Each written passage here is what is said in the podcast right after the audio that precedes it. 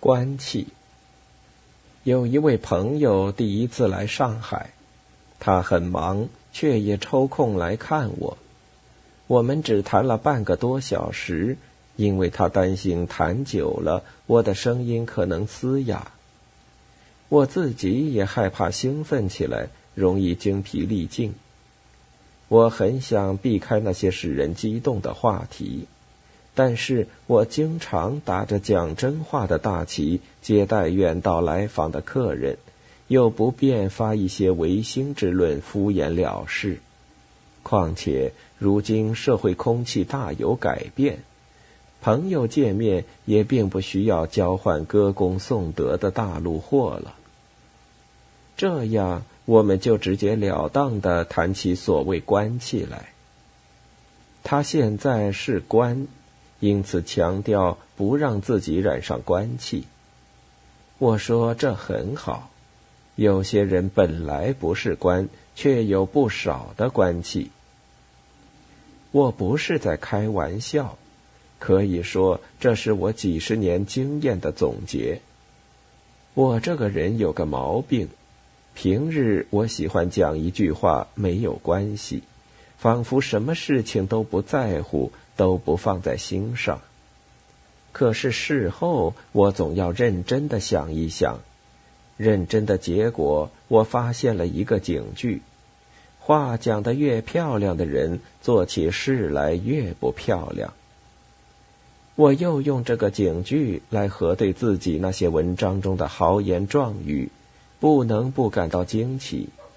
那么多的空话，我是这样。别人呢？我的话还不是从别人那里贩来的。那么哪里来的官气呢？我们这里只有人民的公仆，大家都在为人民服务。我曾经这样向人报喜，也经常听到别人这样对我宣传。我们都说日子越过越好，也相信人越变越好。在文革到来之前，我的确就是这样的混日子。我用一个“混”字，因为我只说空话，没有干实事。一次接一次开不完的会，一本接一本记录不完的笔记，一张接一张废话写不完的手稿。于是文革开场，我脸上的人皮不客气的给剥了下来。我不留情的被降级为牛，再用不着那一切虚假的报喜了。我既然是牛，当然不会有人为我服务，我只好接受非人的待遇。不单是我，许多以前和我在一起工作的人，当时和我一起给关在牛棚里的人，都是这样。从此一切都靠自己动手。各种奇耻大辱都甘心忍受，造反派在本单位张贴大字报，勒令我们做什么或者不做什么。他们不仅在本单位横行霸道，还可以带着大字报到别的单位去造反、去揪人。总之，他们干得很成功。一连十年，我们除了有时拼命背诵老三篇之外，就不懂什么是为人民服务。对付我们，只有用劳动改造。这就是说，没人为我们服务，我们也没有资格、没有权利为别人服务。服务成了极其光荣的事情，正如同志是极其光荣的称呼。我们都没有份。十年中间。我并没有感觉到人和人的关系越变越好，只知道人和牛的关系越变越坏。为人民服务的人似乎都高人一等，当然高高在上，干这种工作都好像在衙门里办公。我们即使走进一家商店购买物品，也不像一个顾客，倒像要求施舍的乞丐。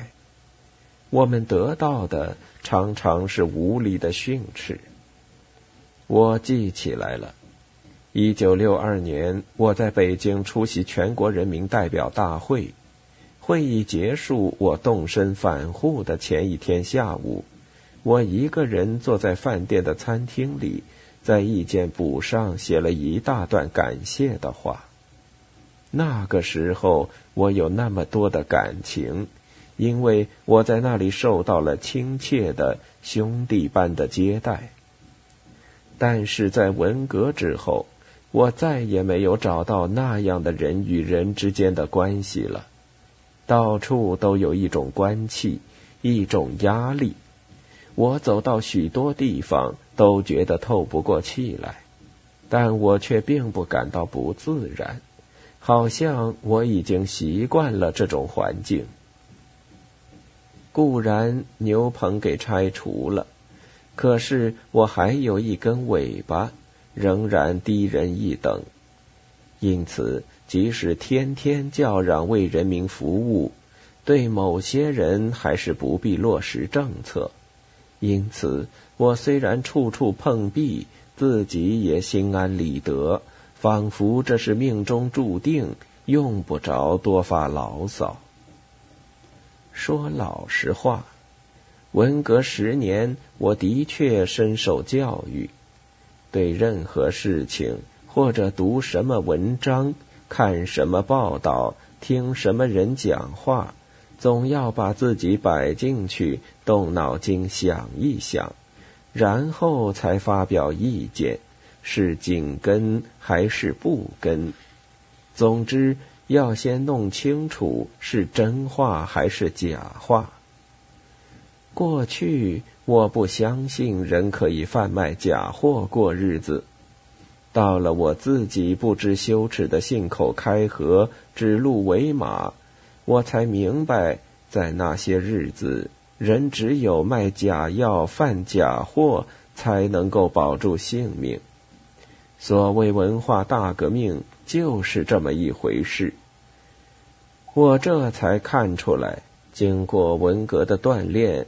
我也可以穿上华丽的衣服干下流的事情。我曾经相信文革是伟大的革命，但是到了我写文章称赞这个伟大的革命时，我已经看够了那些血淋淋的、十分龌龊的、极其丑恶的东西。我称赞他是不得不称赞。是别人强加上去的称赞，我忍受，因为我要保护自己；我忍受，因为我已经看穿了那个大骗局；我忍受，因为我从小听惯了我们祖先遗留下来的教训：明哲保身。明哲保身，这是多大的一笔遗产呢！接连不断的运动。接连不断的批判，还不是为了保护这笔遗产，让大家都懂得明哲保身。然后又是十年烈火，把美好的东西烧得干干净净。最近全国人大代表谈到北京市的服务质量，不是像我那样在意见簿上写下热情的赞美，而是发出不满的批评。可见十年文革在我们国家干了多少坏事，带来多大的变化。今天还有人在怀念美好的五十年代，错划和扩大化还不曾开始的那些日子。服务并不是挂在嘴上的空话，变人为牛的魔法也尚未发明，在新社会里。我受着人的待遇，我也以平等的眼光看待别人。但是，实在大火之后，在一片废墟之上，我们还能找到什么呢？瓦砾、灰堆。态度蛮横，顾客挨训。人大代表发现的不是平等，而是官气。有人说首都是这样，外省就更差。其实每个地方都有好有坏。我们有句老话：“挂羊头卖狗肉。”可见挂漂亮的招牌卖假货劣货古已有之。要是不认真的大抓一下，那么人们很容易习以为常，甘心上当，听其发展了。我出生在官僚地主的家庭，后来又在文革的牛棚里关了十年，过惯低头哈腰的生活。大官小官和只有官气的官都见得不少，在等级社会里，我仿佛是一个贱民。文革期间，我的确被当作贱民，受过种种虐待。又是大小官员，特别是那些只有官气的官，出官气的对象，点名批判，四处游斗，我挨过没完没了的训斥。因此，对封建的东西，我的感觉特别锐敏。即使披上革命的外套，我也不难认出它来。有些人喜欢挂起实事求是的招牌，出售官僚主义的旧货；有些人把官气当作特殊的政治待遇，以为功勋大、地位高，自己毕竟与别人不同。有些人只让州官放火，不许百姓点灯，一向认为当官的应该高人几等；还有些人似乎相信批文件、发指示就是为人民服务。总之，不能再把真话放在脑后，到了非抓不可的时候了。抓什么？就是抓实事求是。也就是说真话吧。我们说话算数，不是说了就算，而是说了就做。说了不做，等于不说。客人告辞走了，我拄着手杖把他送到门口。时间短，我们都谈的不多，但也愉快。我只说要求当官的少讲空话。不当官的少发官气，既不训人，也不挨训，人人平等，互相谅解，多干实事，皆大欢喜，如此而已。六月九日。